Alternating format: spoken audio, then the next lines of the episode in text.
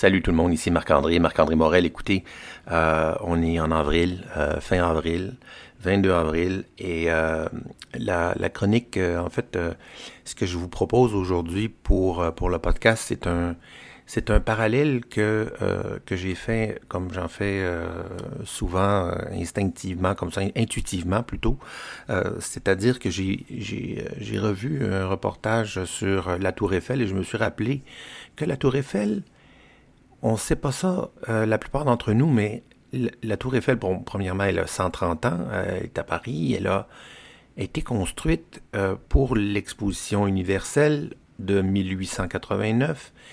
Ça, on sait ça. Mais ce qu'on ne savait pas, c'est que elle était temporaire elle devait être démontée deux ans plus tard. C'est quand même quelque chose, cette structure-là, parce que bon, le fait qu'elle était euh, un mécano euh, géant, donc euh, toute structure de métal, c'est la plus haute structure à l'époque en France, et c'est la première aussi qui est 100% en métal. Alors l'idée derrière tout ça, c'était bon euh, elle était déjà controversée au, départ. Il y a beaucoup d'artistes et euh, de gens, euh, des nobles de l'époque qui se sont manifestés pour dire à quel point c'était une laideur, etc. Ça prenait toute la place. Imaginez, ce que l'autre chose qu'on savait probablement pas, comme moi je ne savais pas, c'est que elle était rouge. Alors imaginez comment ça pouvait euh, comment ça pouvait contraster avec euh, le reste de, l'architecture haussmanienne et euh, les musées et bon, en fait, tout ce que vous pouvez imaginer d'une ville construite avec du béton autour. Et bon, alors écoutez, je fais un parallèle parce que parce qu'elle était c'était prévu qu'elle soit euh, érigée de façon temporaire. Et en ce moment, avec euh, la crise du euh, coronavirus, la pandémie, c'est aussi quelque chose qu'on peut dire que non seulement ça en soi, du moins on espère que ce soit temporaire, mais en plus c'est qu'il y a plein de choses justement temporaires qui se sont euh, qui se sont créés à l'intérieur même de notre de cet épisode depuis le début par nos gouvernements, par des entrepreneurs, par euh, des citoyens, bon euh, toutes sortes de, formules inspirantes. Bon, il y a le fameux ça, ça, va bien aller, mais il y a aussi le fait que le gouvernement a été capable de temporairement un gouvernement fédéral de se retourner et de, de, de mettre des sommes disponibles pour différents groupes de la société soit des, employés, des gens au chômage, des travailleurs autonomes comme moi, des, entrepreneurs, etc., etc. Donc, beaucoup de choses temporaires qui ont vu le jour euh, à travers cette euh, déjà courte quand même, parce que ça fait peut-être quoi, un mois environ qu'on est, euh, qu'on est là-dedans. mais, puis justement, je vais vous faire une liste des choses que je considère qui ont émergé, qui méritent vraiment notre attention.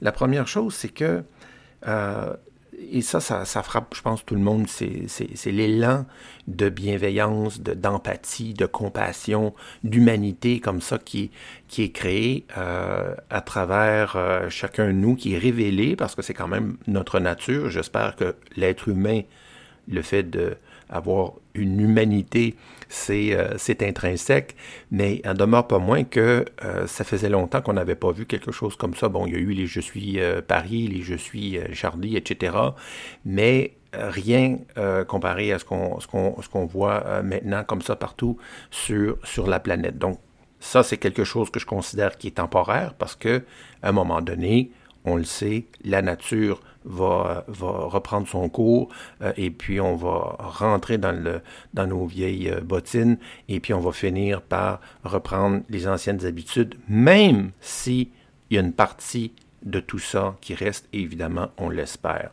L'autre chose, c'est euh, la lumière qui a été faite sur les salaires. Vous savez, au Québec surtout, il y a eu cette cette constatation que des préposés aux bénéficiaires dans des centres de soins ou dans des hôpitaux n'avaient pas le même salaire d'un établissement bon public versus privé. Ah, et on parle de quand même une assez bonne différence là, suffisante pour euh, presque dire c'était presque dans le 40% 45% de différence qui est énorme. Et puis pour ceux qui avaient la disons la le salaire le plus faible, c'est un salaire qui était comme considéré le salaire minimum d'aujourd'hui. Et c'est pas avec un salaire comme ça qu'on peut nécessairement attirer euh, les personnes qui finissent par nous quitter, parce qu'éventuellement, il y a des gens qui vont quitter, s'en aller ailleurs ou euh, faire autre chose, quoi que ce soit, parce que euh, comment, comment on peut euh, faire autre chose que survivre avec euh, le salaire minimum aujourd'hui, euh, considérant tout, tout ce que ça coûte pour, pour aller faire l'épicerie ou mettre évidemment de l'essence dans sa voiture ou carrément avoir une voiture. Donc, je pense que c'est pas des gens qui pouvaient même se permettre ça et peut-être même pas se permettre des vacances à l'extérieur du, du, du, pays ou de la province. Alors, écoutez, ça, ça a été, en tout cas pour moi, c'est quelque chose qui, qui semble qui va être euh, temporaire dans le sens qu'on va régler la situation et on va régulariser tout ça et peut-être même que les, centres privés vont être achetés par, euh, euh, le, public. L'autre chose, c'est énorme aussi, c'est le, fait que, vous savez, pendant la, pandémie, on n'a pas vu d'engorgement dans les hôpitaux, tout roule rondement, tout fonctionne, il n'y a pas de, de heure ou quoi que ce soit. Et à un moment donné, le directeur de la santé publique euh, du Québec, euh, M. Euh, Dr Horacio Arruda, a dit la raison pourquoi ça fonctionne si bien dans le système de santé québécois en ce moment, c'est parce que le système pyramidal est cassé et tout part de la base. Écoutez, c'est tellement beau d'entendre ça, c'est extraordinaire. C'est certain que c'est pas probablement pas à 100%. Bon, il y a fait que il y a des gens qui se retiennent aussi de ne pas aller dans le système de santé parce que bon, il y a le confinement. Mais parlons de ceux-là justement un petit instant. Euh, vous avez déjà été témoin comme, euh, moi dans une salle d'attente euh, à l'urgence de, personnes autour qui semblent être des, des habitués. On pourrait même appeler ça des abonnés de, de l'endroit ou quoi que ce soit. des visiteurs récurrents, donc des gens qui aiment ça gratter le bobo, on, s'entend, là. Donc, ils vont finir par retourner comme ça, pardon, dans le système jusqu'à temps qu'ils finissent par euh, se développer un autre bobo qui, celui-là, peut peut-être, euh, on ne le souhaite pas, mais qui peut être plus, plus sérieux ou, euh, ou, ou simplement la fatigue l'emporte, peu importe. Alors, ce qui, ce, qui, ce qu'on retient ici, c'est que le système collaboratif, et ça, c'est pas seulement dans un système de santé que ça peut fonctionner, c'est dans toutes les entreprises, dans toutes les équipes, dans toutes les organisations. Donc, c'est quelque chose qui, je crois, euh, devient le, le modus operandi de la prochaine génération. Même euh, moi, euh, qui, ça fait quand même 25 ans que je suis dans le domaine du développement professionnel, j'ai renoué avec le leadership collaboratif euh, dans mes conférences. Non seulement dans mes conférences, mais là aussi dans mon prochain livre, euh, ça va faire partie, euh, une grande partie de, du, du, du, sujet. et vous savez quoi? Il n'y a aucune autre façon de avoir un leadership. Il n'y a aucune autre façon d'avoir une, organisation ou une unité quelconque, quoi que ce soit, euh, que par la collaboration. Bon, évidemment, aujourd'hui, elle prend des, des, dimensions différentes avec le virtuel et tout ça, mais c'est la collaboration quand même. Et on, on, on, peut faire les choses à partir de la base et non pas nécessairement euh, de haut en bas. Euh, le fait aussi qu'un autre point, c'est que les, vous savez, les, employés de, soutien dont on parle, les préposés aux bénéficiaires, ben, il n'y a pas seulement qu'eux dans le système, euh, dans, l'économie. Il y a des, des, caissiers, caissières, il y a des, des euh, bien sûr, bon, des, infirmiers aussi qui peuvent être considérés employés de soutien, on s'entend. Mais il y a aussi tous ces gens qui ont des emplois à temps partiel, qui sont soit des étudiants ou soit des, euh, des, des mamans qui, qui reprennent comme ça le, le, le, travail pendant qu'elles soient des monoparents ou quoi que ce soit, qu'ils ont euh, déjà pas mal euh, assez à faire avec deux, trois enfants qui sont en bas âge ou quoi que ce soit, puis qu'on on finit par euh, prendre un emploi comme ça, deux, et finalement on s'en prend un, plus, plus, plus permanent. Peu importe, c'est que toute cette, cette masse de, de gens de soutien, ben c'est ce qui tient l'économie ensemble. On s'en rend compte là maintenant à quel point euh, sans les serveurs, serveuses dans les restaurants, les cuisiniers, les plongeurs, les, les, euh, les euh, c'est partout, partout des gens qui ne gagnent pas de grands, gros salaires, même il y en a là-dedans, comme je dis, qui sont à, à, temps partiel, mais qui constituent la base, la fondation de notre économie. Parce qu'on s'entend là. Si on décide du jour au lendemain de se départir de 20% 40% peu importe, de, ces gens-là, parce qu'ils sont plus là, ils, sont carrément rendus ailleurs euh, dans leur carrière ou quoi que ce soit. Et on est vraiment mal pris parce qu'on s'entend que si on, on, décidait du jour au lendemain d'éliminer 25% des vice-présidents dans notre pays, ben ça changerait pas grand-chose. Comprenez ce que je veux dire, c'est que euh, on finirait par euh, continuer de, de, fonctionner, mais l'inverse, c'est-à-dire à partir de la base, c'est pas possible, c'est pas possible, c'est pas possible, c'est pas possible.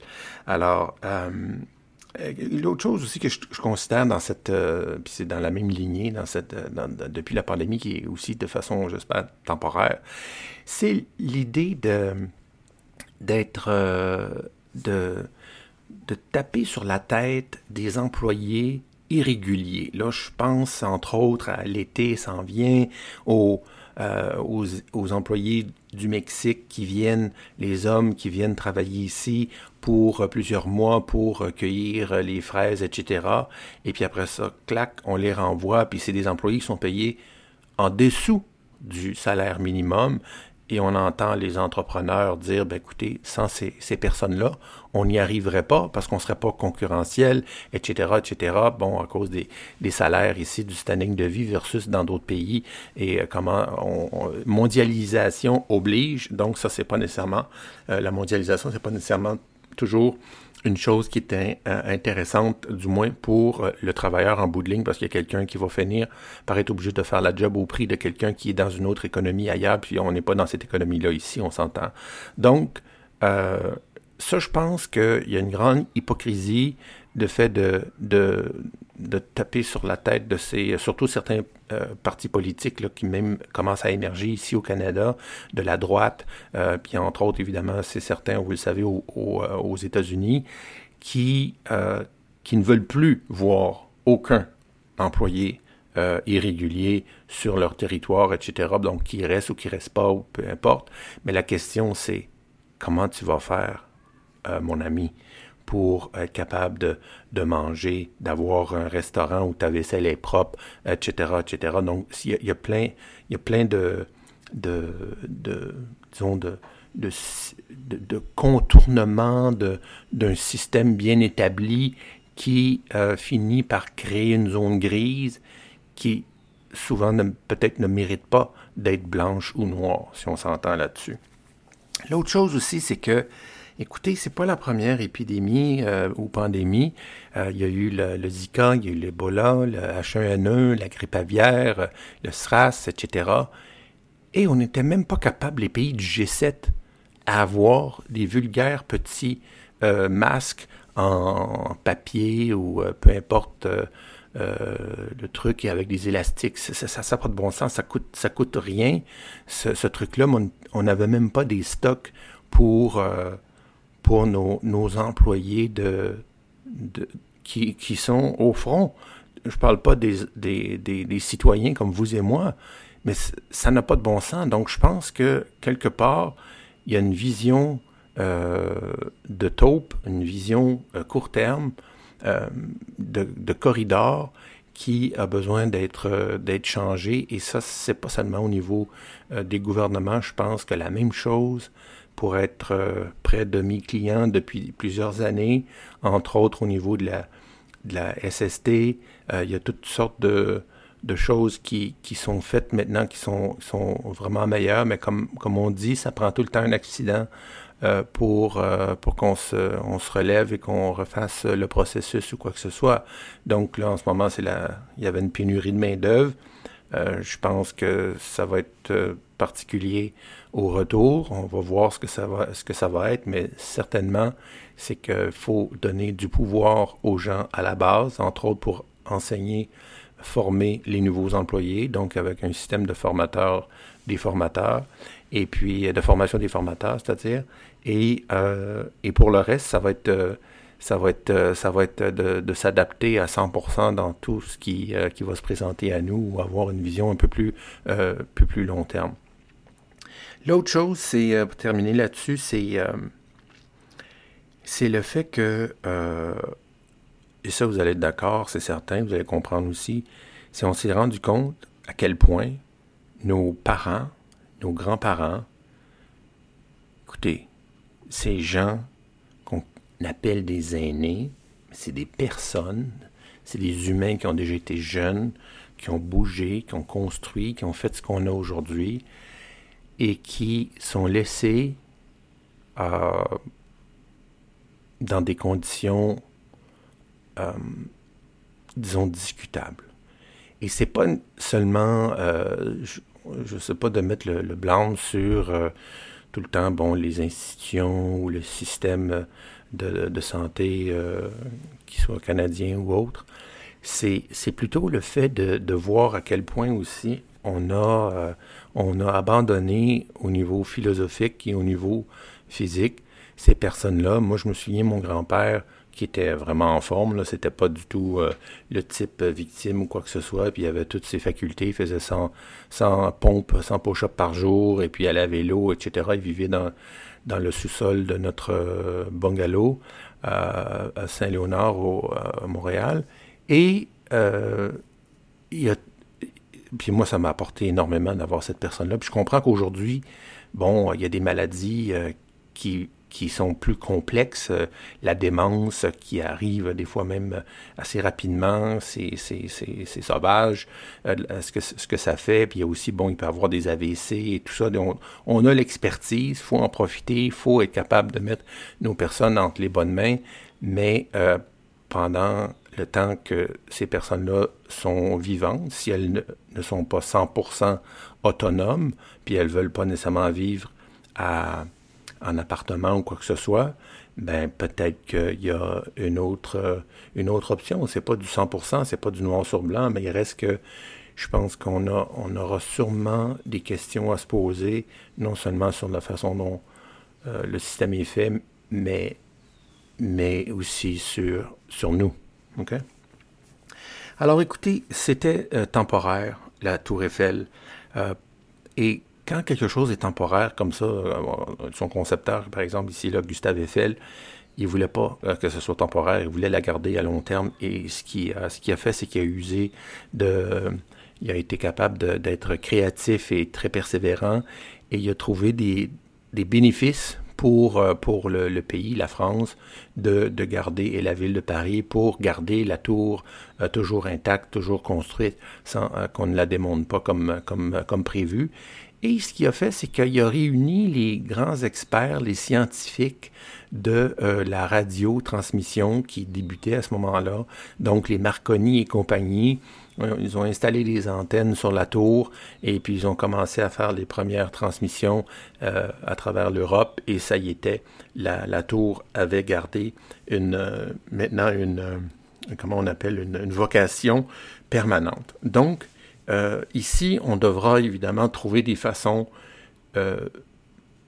des bénéfices, en fait, pour être capable de faire de ces changements-là qui semblaient au départ temporaires, donc d'être très humain, euh, d'être euh, plus près de, de, ceux qui sont, euh, qui sont démunis, et puis aussi en même temps, bon, de, de régulariser certaines inégalités socio-économiques, comme on disait par rapport au, au fameux, au fameux salaire des, des préposés.